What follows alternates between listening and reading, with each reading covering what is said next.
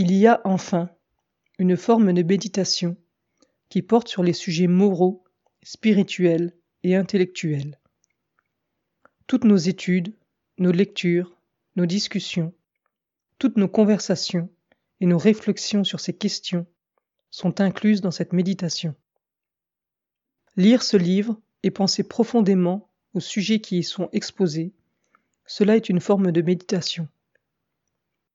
Nous avons vu la conversation entre Kemeka et le groupe de moines était un genre de méditation qui les conduisit à l'atteinte du nirvana. Selon cette forme de méditation, vous pouvez ainsi étudier, penser et réfléchir sur les cinq empêchements, qui sont 1. Les désirs sensuels 2. La malveillance, la haine ou la colère 3. La torpeur et la langueur 4. L'excitation et le remords 5. Les doutes sceptiques. Ces cinq éléments sont considérés comme s'opposant à toute compréhension claire, en fait, à tout progrès.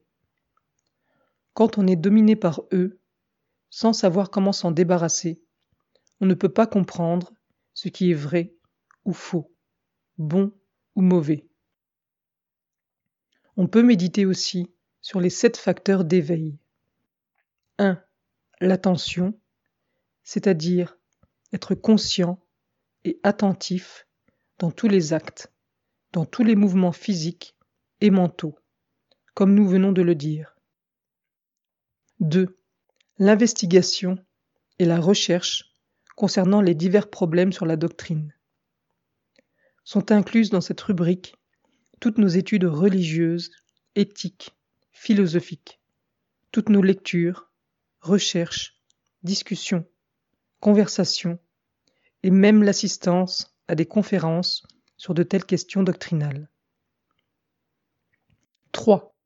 L'énergie, de travailler avec détermination jusqu'à ce que le but soit atteint.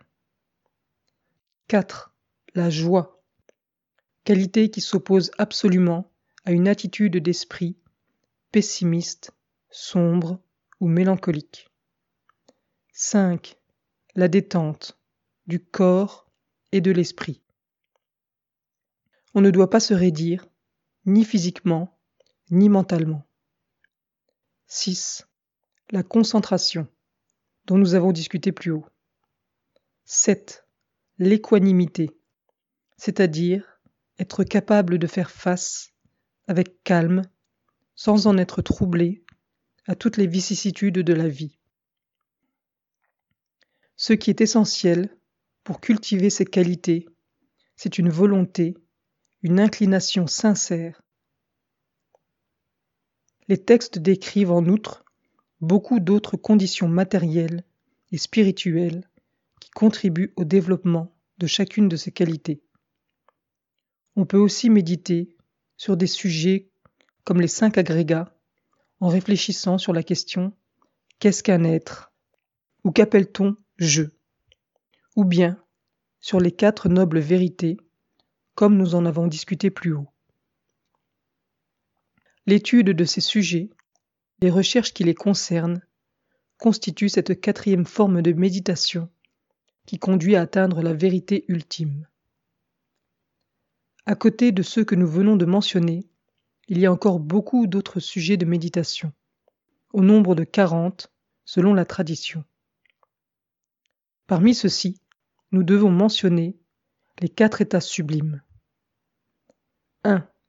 Étendre amour universel, illimité et bienveillance sur tous les êtres vivants, sans discrimination, comme une mère aime son unique enfant. 2. La compassion, pour tous les êtres qui souffrent, qui sont en difficulté, dans l'affliction. 3 joie sympathique pour le succès, le bien-être et le bonheur des autres. Et 4. L'équanimité dans toutes les vicissitudes de la vie.